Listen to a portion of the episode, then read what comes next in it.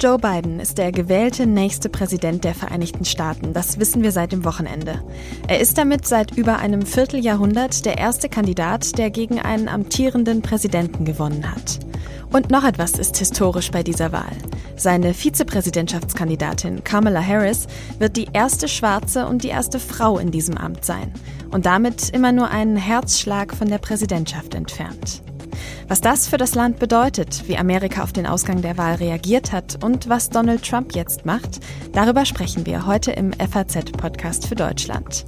Es ist Montag, der 9. November 2020. Mein Name ist Tami Holderried und ich wünsche Ihnen einen guten Start in die neue Woche.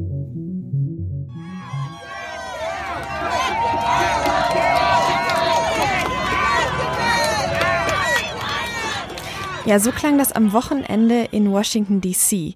Das klingt nach Feiern, nach Erleichterung, nach Freude, aber das ist natürlich nicht überall so. Daniel C. Schmidt ist unter anderem für die FAZ in Washington, DC unterwegs und er kann uns erzählen, wie er das Wochenende vor Ort erlebt hat. Hallo Daniel. Hallo nach Deutschland.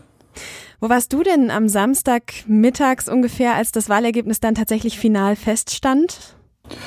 Ich kam gerade am Freitag äh, Nacht aus Pennsylvania zurück, äh, war in Philadelphia unterwegs und habe dann Samstag Vormittag gedacht, so jetzt könnte ich nach zwei, drei Wochen das erste Mal wieder zum Supermarkt und so ein bisschen ähm, einen größeren Einkauf machen und stand zwischen den Regalen und merkte, wie in meiner Jackentasche das Telefon ähm, auffallend oft vibrierte. Und dann äh, kam mir auch eine Frau entgegen, die ähm, dann ähm, dem, dem äh, Regaleinräumer gleich sagte, haben Sie schon gehört, ähm, äh, Joe Biden hat Philadelphia gewonnen, er wird unser nächster Präsident. Und dann merkte man, wie das so durch die, durch die Reihen, durch die Gänge ging und dann plötzlich alle ähm, auf ihr Telefon guckten, äh, sich in die Arme fielen, die Pärchen, die zusammen einkaufen waren und es sich so ähm, nach und nach über die Regale hinweg verbreitete und jeder, der es quasi noch nicht gehört hatte, hier, guck mal auf dein Telefon, wurde so weitergegeben. Also das hat sich dann da so in Echtzeit abgespielt. Mhm. Und was war dann sonst noch los den restlichen Samstag in Washington, D.C.? Ja, sofort, als ich dann rauskam nach meinen Einkäufen, hat man dann gemerkt, die Leute sind auf der Straße unterwegs und ähm, ich war an einem Supermarkt an der, an der 16. Straße, die direkt auf das Weiße Haus zuläuft, also so 10 Minuten, 15 Minuten davon entfernt und man merkte, okay, da kommen jetzt die Leute, hatten teilweise schon Schilder dabei, ähm, man, man sah Autos auf den, auf den Straßen, die am Hupen waren, Leute, die am Jubel, Jubelschreie ähm, ausgestoßen haben und ähm, einfach so ein, ähm, ein Grundgefühl, was man hier lange nicht erlebt hat, Erleichterung. Mhm. Ähm, einfach gute Laune und ähm, dass, dass die Leute happy sind und nach den Monaten Lockdown, äh, Coronavirus und auch dann einfach diese ähm, Bürde in ähm, in den USA mit, mit Trump jeden Tag, mit diesem Chaos, mit dem Durcheinander. Was ist denn jetzt wieder? Was hat er wieder gesagt? Ist das okay? Kann er das machen? Ist das richtig? Gab es das schon mal? Das fiel auf einmal ab und dann ähm, ist das in diesen, diesen spontanen äh, Jubelfeiern hat, hat, hat sich in den äh, in diesen spontanen Jubelfeiern dann ausgelöst. Mhm. Dazu muss man vielleicht sagen, Washington DC hat auch zu großen Teilen, zu sehr großen Teilen demokratisch gewählt. Da waren die Feiern natürlich besonders äh, besonders groß wahrscheinlich und die Erleichterung. Aber wie reagieren denn jetzt die Trump-Fans in Amerika? Man hatte ja im Vorhinein Angst vor Ausschreitungen, möglichen Ausschreitungen. Gab es die tatsächlich irgendwo? Wie ist dein Eindruck? Ja, das stimmt. Das muss man als Stimmungsbarometer mit Vorsicht genießen. Washington hat, glaube ich, 93, äh, 5 Prozent Joe Biden gewählt. Also das ist nicht wirklich repräsentativ, aber natürlich hier in der Hauptstadt merkt man, dass da schon irgendwie ein äh, Stein der Erleichterung abfällt. Ähm, ich habe ähm, keine Ausschreitungen ähm, gesehen oder ähm, ähm, da wirklich irgendwie was beobachtet. Ich habe mal so ein, zwei Leute angemorst, ähm, mit denen ich unterwegs war, die äh, Trump-Fans sind, die den ähm, 2016 und dann 2020 gewählt haben. Und die waren natürlich vorsichtiger, die ähm, haben nicht gesagt, dass sie jetzt mit die Missgabel anspitzen, aber ähm, von denen war zu hören, okay, ähm, äh, wollen wir erstmal sehen, wie das ausgeht, ähm, ähm, ob das wirklich alles mit rechten Dingen zugegangen ist. Ähm, wir glauben nicht, dass das das Ende ist. Was nicht ähm, als zu verstehen ist als als Aufruhr oder ähm, mögliche, ähm, wie gesagt, mögliche ähm, äh, Ausschreitungen, die die sich daraus resultieren. Aber ähm, bei denen ist das natürlich noch anders angekommen. Ähm, die wollen jetzt erstmal sehen, was macht mein Präsident, der Donald Trump ja immer noch ist. Wie reagiert er? Und dann gucken wir mal, ob das wirklich alles so ist, wie er hier sagt und wie er feiert. Was glaubst du denn, wie geht's in den nächsten Tagen weiter? Ist da vielleicht dann tatsächlich noch was zu erwarten? Kommt da noch was? Ähm, es war am Wochenende zu hören, dass äh, Donald Trump äh, plant, womöglich ähm, jetzt weiterhin äh, Wahlkampfveranstaltungen zu machen und noch so ein bisschen ähm, Stimmung zu machen. Ähm, hat, äh, ich habe vorhin von der Kampagne eine E-Mail e bekommen ähm, für, für den Presseverteiler, für die Journalisten, dass sie in Georgia den äh, Recount, also die Neuauszählung, äh, beobachten wollen. Mhm. Und ähm, da wird es so ein bisschen ähm, dann natürlich auch feinschmeckerisch, was das Juristische angeht, was da jetzt für Feinheiten sind und ähm, an welchem Punkt man da tatsächlich ansetzen könnte. Aber ähm, es klingt eher so ein bisschen wie so ein letztes Flackern. Mhm. Dann viele Grüße nach Washington und vielen Dank dir, Daniel. Die einen feiern, die anderen trauern. Und was kommt danach? Das wollen wir jetzt besprechen. Und was wäre ein Amerika-Podcast ohne einen unserer Experten? Und dieses Mal ist Andreas Ross, Online-Politikchef bei mir. Hallo Andreas. Hallo Tami. Joe Biden wird also der nächste Präsident der Vereinigten Staaten. Da können wir jetzt ziemlich sicher sein. Verkündet haben das die großen Fernsehsender unter Berufung auf die Nachrichtenagentur AP. Das müssen wir vielleicht noch mal kurz besprechen, glaube ich. Denn in Amerika gibt es eben nicht sowas wie einen Bundeswahlleiter in Deutschland, richtig? Das ist richtig. Es war aber auch nicht nur die AP, sondern es gibt zwei getrennte Organisationen in den Medien, die sich die Mühe machen, die Zahlen alle zusammenzutragen. Es ist in der Tat so, wenn man auf ein amtliches Ergebnis warten wollte, müsste man bis zum 6. Januar warten. Denn das ist alles heute noch so, wie es einst in der Verfassung äh, vorgesehen war. Und erst dann zertifiziert der Kongress in Washington die Ergebnisse aus den einzelnen Bundesstaaten. Und deshalb haben es die Medien übernommen und niemand zweifelt daran im Prinzip oder hat bisher daran gezweifelt, sollte ich vielleicht sagen haben es die Medien übernommen, die vielen, vielen Einzelergebnisse zusammenzutragen und auch zu analysieren. Und das muss man sich so vorstellen, dass die Nachrichtenagentur AP und ein anderes Konsortium, das wiederum CNN und viele andere Sender, CBS, NBC und ABC beliefert, dass die in fast jedem County oder sogar wirklich in jedem County eigene Leute haben, die sich vorher sehr intensiv mit etwaigen Veränderungen in dem County, dass dort viele Zuzüge oder Wegzüge gewesen wären, beschäftigt haben, mit früheren Wahlergebnissen, mit Besonderheiten des jeweiligen regionalen Wahlrechts. Und die geben die Daten an die Zentralen, geben Einschätzungen weiter an die Zentralen. Dort sitzen dann nochmal in den Sendern jeweils eigene Leute, die sagen, reicht uns das? Mhm. Ist das jetzt wirklich ein Point of No Return? Und auf dieser Grundlage gibt es ein Ergebnis. Und das ist jetzt nicht sozusagen einfach so, dass die Sender da mal was gemacht hätten. Sie waren in diesem Jahr sicherlich vorsichtiger denn je, das zu machen, denn man wusste ja, dass es eine ganz außerordentliche Wahl sein würde. Und insofern ist das für die allermeisten Amerikaner eigentlich das offizielle Ergebnis, außer eben für jene, die Donald Trump-Fans sind, Die Hard-Fans sind und sagen, wenn der sagt, das ist Fake News, dann sage ich auch, dass das Fake News mhm. ist.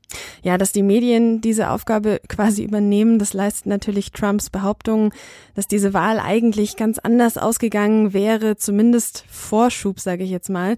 Lass uns über Donald Trump sprechen. Was macht denn der noch Präsident gerade? Macht er Anstalten, die Regierungsgeschäfte langsam zu übergeben?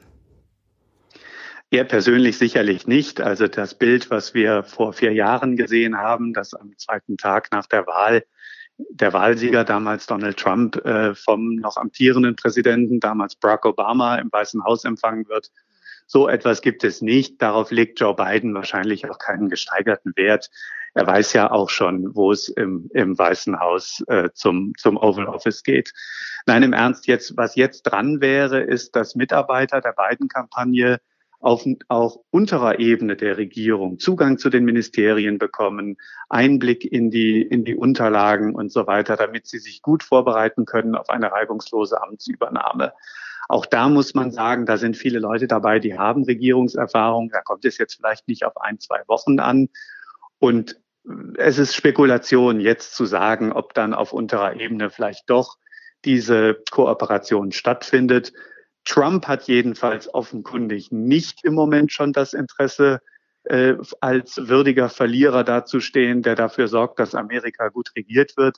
Sein Interesse scheint es zu sein, weiterhin dieses Lied vom Wahlbetrug zu singen und mal mindestens als der eigentliche Gewinner dazustehen. Und vielleicht ermöglicht ihm das dann aus seiner Sicht gesichtswahrend abzutreten. Das Letzte, was man gehört hat, bestätigt es das nicht, aber dass der Präsident jetzt wieder Kundgebungen abhalten möchte. Am liebsten sogar Kundgebungen, auf denen er dann die Nachrufe vorliest auf Amerikaner, die gestorben sind vor Jahren, aber angeblich vor ein paar Tagen Joe Biden gewählt haben. Das ist so ein alter Talking Point von, von Republikanern, wenn sie Wahlbetrug schreien, dass ganz viele Tote abgestimmt hätten. Wenn man sich die Sachen dann genauer anguckt, dann ist das fast in jedem einzelnen Fall immer ein, ein, eine Falschmeldung. Äh, auch wenn es natürlich denkbar ist, dass mal jemand, der kürzlich verstorben ist, einen Wahlzettel schon zugeschickt bekommen hatte und jemand anderes dann seine Unterschrift gefälscht hat. Sicherlich nicht in hinreichendem Ausmaß, um damit gleich äh, einen, einen 40.000 Stimmen Vorsprung für Joe Biden äh, zu generieren oder so. Das klingt ja schon wieder reichlich absurd, was man da hört. Es gibt jetzt auch schon einige Spekulationen, was mit Trump nach dem 20. Januar 2021 passieren könnte. Die reichen von Gefängnis über Golfplatz oder weiteres politisches Engagement. Da ist quasi alles dabei.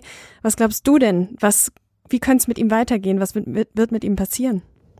Ich finde die Realität spannend genug, um äh, keine Lust zu haben, mich an so Spekulationen zu beteiligen, wo ich gar keine Grundlage, Grundlage für sehe. Äh, was ich jetzt seit dem Wahlsieg äh, sage, ist, dass Trump aus seiner Sicht mit einem gewissen Recht auch eine Art Mandat hat. Er hat zwar die Wahl verloren, das muss er noch einsehen oder noch öffentlich einsehen zumindest, aber er hat auch mehr Stimmen als jeder Republikaner vor ihm bekommen und hat da schon etwas vollbracht, was man ihm nicht zugetraut hätte. Und daraus jetzt zu folgern, dass er sagt, ach, Politik interessiert mich doch nicht und ich werde nie wieder in meinem Leben einen politischen Tweet absetzen, halte ich für sehr unrealistisch. Ich halte für wahrscheinlicher, dass er zum Beispiel seine Kandidatur für 2024 erklärt, nicht unbedingt, weil er dann sofort wieder antreten möchte, sondern weil das sozusagen sein Marktwert, wenn er politische Meinungen herausbläst, äh, steigert und übrigens auch, wenn man dann Spenden sammeln kann. Mhm. Er wird auch ein paar juristische Scherereien haben, äh, vor denen ihn sozusagen dann sein Status als Präsident im Moment schützt. Darüber wissen wir bei weitem nicht genug, um ihn uns schon sozusagen hinter, hinter Schloss und Riegel vorzustellen. Also wir sollten da aufpassen, nicht so Narrativen zu folgen, das wahrscheinlichste Bild in meinem Kopf ist etwas langweiliger. Äh, Trump sitzt, ich weiß nicht, ob im Trump Tower oder lieber in Mar-a-Lago, äh, twittert über Politik und äh, versucht sich so ein bisschen als heimlicher Vorsitzender der Republikaner ähm, immer noch weiter interessant zu machen und gleichzeitig aber nicht wie als Präsident so Grenzen zu haben, wie man das noch zu Geld machen kann, das Ganze. Mhm. Lass uns aber genau darüber noch sprechen, über diesen, du hast es genannt, politischen Auftrag Trumps, äh, den, den ihm diese vielen Stimmen ja, die er bekommen hat, schon irgendwie auch geben. Joe Biden hat in seinen Reden in den letzten Tagen nämlich viel von Versöhnung des Landes, von Heilung gesprochen. Kann denn ein Präsident Joe Biden tatsächlich ein Versöhner für Amerika sein, wenn eben gleichzeitig ein Donald Trump in dieser Wahl so wahnsinnig viele Stimmen trotzdem bekommen hat? Kann man dieses Land dann äh, jetzt mit einem neuen Präsidenten gleich versöhnen? Ich glaube, er kann es jetzt, es wird noch schwieriger, sagen wir es so, mit diesem Wahlergebnis. Ein Präsident kann Amerika nicht versöhnen. Keine Person kann Amerika versöhnen. Amerika muss erstmal Lust haben, sich versöhnen zu lassen die Vorstellung, dass man da nur eine, äh, eine Person im Weißen Haus ähm, austauscht, ist naiv und Joe Biden ist bestimmt nicht so naiv, denn er war acht Jahre lang Vizepräsident von Barack Obama. Und wer, wenn nicht er, äh, waren angetreten als Versöhner. Es gibt nicht die roten Staaten und die blauen Staaten, es gibt nur die Vereinigten Staaten von Amerika. Das ist Barack Obamas berühmter Satz. Und äh, wo ist das Land gelandet? Es sind dort sehr, sehr starke Kräfte am Werk, ähm, die auch materielle Interessen, Machtinteressen verfolgen. Und Joe Biden ist in meinen Augen relativ gut geeignet, um sein Schärflein dazu beizutragen, dass die Gruppen mal wieder miteinander reden. Aber wenn jetzt zum Beispiel die Republikaner, wenn sie, was wahrscheinlich ist, ihre Mehrheit im Senat verteidigen, sich entscheiden, Biden es so schwer wie möglich zu machen. Er soll keinen einzigen Erfolg bekommen. Sie werden ihn blockieren. Dann hat Biden natürlich auch keine Bilanz, die ihm irgendwie das Vertrauen mhm. von Trump-Wählern einbringt. Und deshalb darf man da äh, ich, sagen wir mal so, Joe Biden ist bestimmt die notwendige Bedingung für etwas mehr Versöhnung, also der Wechsel im, im Weißen Haus, aber beileibe nicht eine hinreichende mhm. Bedingung. Du hast gerade schon angesprochen, wie sieht's denn mit den Mehrheiten im Senat aus? Wird Joe Biden damit überhaupt äh, effektiv Politik machen können? Ja, wir wissen es noch nicht. Wir wissen, dass die, äh, dass diese Wahlschlacht, die jetzt schon ähm, nach manchen Zahlen 14 Milliarden Dollar verschlungen hat, wahrscheinlich nochmal in eine ähm, Verlängerung geht, die auch nochmal auf enorme Summen kommen wird, nämlich in Georgia. Denn es sieht sehr danach aus, dass die aus kuriosen Zufallsgründen zwei Senatsrennen, die in Georgia zu schlagen sind, beide in eine Stichwahl gehen. Das heißt, im Januar stehen nochmal zwei Republikaner gegen zwei Demokraten. Und nur wenn die Demokraten beide Rennen gewinnen, steht es 50 zu 50 im Senat und dann hätte Kamala Harris als Joe Bidens Vizepräsidentin die ausschlaggebende Stimme im Senat. Also so hauchdünn steht es. Es ist nicht sehr wahrscheinlich aus demokratischer Sicht, dass das gelingt. Und deshalb muss Joe Biden sehen, dass er erstens dann einen republikanisch dominierten Senat hat, zweitens eine knappere Mehrheit im Repräsentantenhaus, in der eine gespaltene Demokratenfraktion jetzt schon ziemlich lauthals darüber streitet, ob man vielleicht doch nicht links genug gewesen sei im Wahlprogramm. Also nicht gerade blinde Gefolgschaft für alles, was Joe Biden machen möchte, mhm. verspricht. Und dann haben wir noch einen Supreme Court, wo es 6 zu 3 äh, fürs konservative Lager steht, der ähm, besonders dann ins Spiel kommen wird, wenn Biden versucht, ein blockiertes Parlament zu umgehen, indem er Dekrete erlässt, wie es Obama und Trump viel getan haben Dagegen wird dann traditionell geklagt und da wird ihm diese Supreme Court Mehrheit Grenzen aufzeigen. Was kann Joe Biden hat selber versprochen, wenn ich das noch sagen mhm. darf, oder vielleicht war es auch deine Frage, was kann er tun? Mhm. Ähm, er hat er, er, er möchte eigentlich zeigen, dass heute noch geht, was vor Jahrzehnten in seinem Leben gang und gäbe war, dass Senatoren across the aisle, also mhm. also über den Gang hinaus, also von einem Lager zum anderen sich die Hand reichen und zusammenarbeiten. Und Joe Biden würde, glaube ich, sehr, sehr gerne den Beweis erbringen, dass er zusammen mit Republikanern und Demokraten ein paar Sachen durchbringt. Und insofern hängt es jetzt eben dann auch wieder maßgeblich von den Republikanern ab, ob sie sagen, nein, wir machen nicht Blockade und wir wollen vielleicht doch beweisen, dass wir nicht nur eine Antipartei sind und auch nicht nur eine Pro-Trump-Partei sind, sondern eine Partei sind, die im Interesse der Amerikaner ein paar Sachen schaffen möchten und die noch bereit sind zu Kompromissen. Aber da sind wir wieder bei Mar-a-Lago und Donald Trump und den Tweets, die jeder Republikaner befürchten muss, sobald er eben diese, diese Kompromisse eingeht. Mhm. Ähm, insofern ähm, ist es nicht ganz leicht, mit ganz, ganz viel Zuversicht äh, auf die politische Zukunft des Landes zu gucken. Wie immer, vielen Dank für deine Einblicke, lieber Andreas. Did it, Joe. You're gonna be the next president of the United States. So hat die gewählte zukünftige Vizepräsidentin von Amerika, Kamala Harris, reagiert, als sie von ihrem Wahlsieg erfahren hat. Auf dem zugehörigen Video sieht man sie in Sportkleidung, offensichtlich gerade beim Joggen. Frischen Wind, den wird sie also ziemlich sicher ins Weiße Haus bringen. Aber welche Bedeutung hat ihre Wahl tatsächlich? Schließlich ist sie eine verhältnismäßig junge, schwarze Frau. Und so jemand war bislang noch nie auf diesem Posten. Darüber möchte ich sprechen mit meiner Kollegin Verena Lücken aus dem Feuilleton der FAZ. Hallo, Frau Lücken. Hallo, grüße Sie.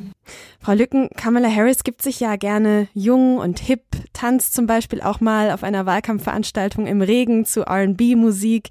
Wie schätzen Sie denn die zukünftige amerikanische Vizepräsidentin ein? Ich finde, es ist natürlich großartig, dass Joe Biden äh, diese Frau als sein Running Mate, als seine Vizekandidatin gewählt hat, weil sie natürlich mehrererlei äh, verkörpert. Ich glaube, das Offensichtlichste jetzt im Augenblick, ganz jenseits ihrer, ihrer politischen äh, Agenda ist, dass sie wirklich quasi das gegenteilige Frauenbild verkörpert und repräsentiert als das, was wir im Augenblick im Weißen Haus so sehen. Also sie ist selbstbewusst, sie ist rasend intelligent, sie ist vom, von ihrem Kleidungsstil her halt alles andere als, als so eine äh, geföhnte Blondine. Äh, sie trägt Turnschuhe, trägt aber manchmal Heels. Also das heißt, sie zeigt so in ihrem ganzen Auftreten eine Unabhängigkeit äh, bei gleichzeitig äh, starker äh, politischer äh, Durchsetzungsfähigkeit. Das hat sie ja auch schon bewiesen in den verschiedenen Komitees, in denen sie sitzt und auch als, äh, als General äh, Staatsanwältin in, im Bezirksgericht in San Francisco. Also sie hat sehr viel bewiesen auf unterschiedlichen, in unterschiedlichen Arenen sozusagen. Also sie kann äh, wunderbar frei reden, soweit man das, ne, wahrscheinlich sind da doch auch Teleprompter im Stil, aber im Spiel, aber ihre ihre äh, Rede, die sie jetzt gehalten hat am Samstagabend, die zeigte ja ganz viele, auch wieder unterschiedliche äh, Facetten jetzt dieser, dieses Politikverständnis. Also beruft sich auf Tradition. Sie weiß selber, dass sie die Erste ist. Sie sagt aber gleichzeitig, ich werde nicht die Letzte sein. Das heißt, sie geht auch in die Zukunft. Sie ruht sich nicht darauf aus, dass sie sagt, oh, ich bin so toll, ich bin jetzt hier die Erste und dann kommt erstmal lange nichts, sondern sie sagt, ich bin die, die den Weg ebnet für ganz viele Frauen wie mich. Und ich fand den Auftritt jetzt und überhaupt den ganzen Wahlkampf, den sie gemacht hat, äh, sehr beeindruckend. Mhm. Lassen Sie uns auch später noch mehr über diese Rede vom Wochenende sprechen, die Sie gerade schon angesprochen haben. Zunächst mal würde ich gerne darüber sprechen, dass die Wahl von Kamala Harris ja jetzt gleich als doppelt historisch gilt. Sie ist die erste Frau und auch die erste nicht weiße Person in diesem Amt. Und vielleicht müssen wir für dieses Gespräch jetzt diese zwei Identitäten auch mal kurz trennen. Sprechen wir doch zuerst mal darüber, was bedeutet die Wahl von Kamala Harris denn für amerikanische Frauen? Naja, es ist so ein bisschen vielleicht auch Wiedergutmachung für die Schlappe von Hillary Clinton. Also Hillary Clinton ähm, ist ja nicht gewählt worden, nicht nur, weil sie wirklich keine gute Kandidatin war, sondern sie ist auch nicht gewählt worden, weil sie eine Frau war. Also es war doch ganz eindeutig, waren das auch eine sexistische Entscheidung und nicht nur eine politische. Und ähm, das ist so ein bisschen, da habe ich den Eindruck, dass das so ein bisschen eine Wiedergutmachung ist. So habe ich es jedenfalls empfunden. Ich denke, für die, für die Frauen, für alle Frauen in Amerika, die sie ja auch angesprochen hat, in allen Hautfarben. Sie hat das ja wirklich durchdekliniert sozusagen, äh, dass sie gesagt hat, die Schwarzen, die Weißen, die Latina, die ähm, die äh, Native American Frauen, die alle Frauen sind irgendwie jetzt gemeint mit mir. Da, da hängt ja schon viel Symbolik auch an ihrer Hautfarbe, an ihre, an der Geschichte ihrer Eltern, der Einwanderungsgeschichte ihrer Eltern jetzt auch mit dran. Was bedeutet das denn für schwarze Menschen in Amerika, für Amerikanerinnen und Amerikaner, dass jetzt eben die, dass zum ersten Mal eine schwarze Frau auch das Amt der Vizepräsidentin erfüllen wird? Es ist die große Einladung zur Inklusion, so sehe ich das. Es ist die große Einladung der Demokraten äh, an alle nicht weißen Menschen in Amerika, ist nochmal eine Hoffnung in diese ihre Hoffnung in diese Partei zu legen. Ähm, sie hat zum Beispiel gesagt, was ich noch nie gehört habe in einer äh, politischen, in, in der Rede eines, eines Politikers oder einer Politikerin, in Amerika, dass sie sich nämlich ausdrücklich auf die schwarzen Frauen bezogen hat. Und die schwarzen Frauen in Amerika haben ja wirklich eine große Last äh, des Rassismus dieses Landes getragen und gleichzeitig eine riesige Aufbauarbeit in diesem Land geleistet. Und das heißt, der, äh, auch wenn man es ganz pathetisch sagen will, der Körper der schwarzen Frau ist ein ganz wesentliches Element der amerikanischen Geschichte. Das geht ja wirklich, das geht wirklich zurück in die Sklaverei, wo in den, auf den Plantagen ja so eine Art ähm, Sklavenzucht sozusagen betrieben wurde. Also das heißt, die, die Sklavinnen immer und immer wieder geschwängert wurden, um den Reichtum des äh, Sklavenhalters, des Plantagenbesitzers zu mehren, weil natürlich jedes neue Kind war ein Zuwachs an Reichtum und so weiter. Und es ging immer, es waren immer die schwarzen Frauen, die diese Last getragen haben. Und sie hat äh, jetzt zum, wie gesagt, ich habe es zum ersten Mal gehört in der Rede, äh, vor diesem Publikum auch, also vor dem Weltpublikum zu sagen, und die schwarzen Frauen kommen jetzt zu ihrem Recht. Sie hat es nicht ganz so gesagt, aber das war, eigentlich, das war eigentlich die Botschaft. Das war eine ganz klare Botschaft an die schwarzen Frauen. Das fand ich sehr beeindruckend. Dann hat sie aber natürlich dann nochmal alle Frauen angesprochen und hat sie eben auch die unterschiedlichen äh, Herkünfte und Hautfarben und so weiter nochmal angesprochen. Aber dieses Rausnehmen der schwarzen Frauen, das fand ich ganz beeindruckend und sehr auffällig. Dann hören wir doch auch nochmal in ein anderes Zitat aus dieser Rede rein. But while I may be the first woman in this office, I will not be the last. Sie sagt also, und äh, Sie haben sie vorher auch schon zitiert, ich bin die erste Frau in diesem Amt, aber ich werde nicht die letzte sein. Was glauben Sie denn, kann die Wahl von Kamala Harris tatsächlich auch wirklich nachhaltige Auswirkungen haben? Oder ist Kamala Harris dann vielleicht doch wieder eher eine einzelne Erfolgsgeschichte? Das müssen wir mal abwarten. Das hängt jetzt ja nicht nur von ihr ab. Was ich glaube, was immens wichtig ist für äh, Frauen aus nicht privilegierten Schichten, Familien und so weiter, sind äh, Rollen sind Vorbilder, sind Vorbilder. Und da gibt es eben nicht so wahnsinnig viel. Es waren immer wieder äh, Autorinnen, das ist, hängt dann natürlich wieder damit zusammen, dass, das sind dann eher wieder die, die besser erzogenen, die überhaupt Bücher lesen und so. Also es gab immer wieder Geschichten schwarzer Autorinnen, die so vorbildlich waren für Autorinnen, die danach kamen, also Toni Morrison, vor allem Maya Angelou, solche Menschen, solche Frauen.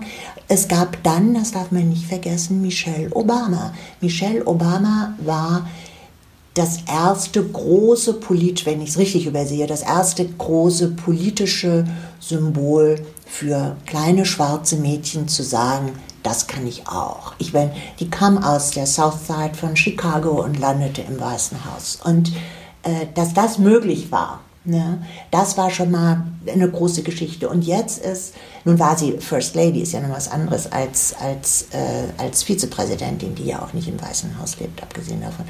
Aber dass die, äh, dass die Kamala Harris eine Vorbildfunktion hat für Generationen von schwarzen Menschen, Mädchen, das glaube ich ganz sicher und dass das nicht zu unterschätzen ist, das, da bin ich auch ganz fest davon überzeugt. Insofern, wenn sie sagt, ich werde nicht die Letzte sein, geht es ja in zwei Richtungen. Das geht einerseits an die, für die sie Vorbild sein möchte und Vorbild sein wird und es geht natürlich an die eigene Partei, zu sagen, hört mal, Menschen wie ich haben ab jetzt hier mehr zu sagen. Also das ist ja auch immer eine Frage, wo kommt man hin in so einer Partei? Als Frau, als äh, schwarze Frau, äh, als Frau mit, äh, mit einer anderen Herkunftsgeschichte als der, als der Weißen. Vielen Dank für diese Einschätzung, Verena Lücken.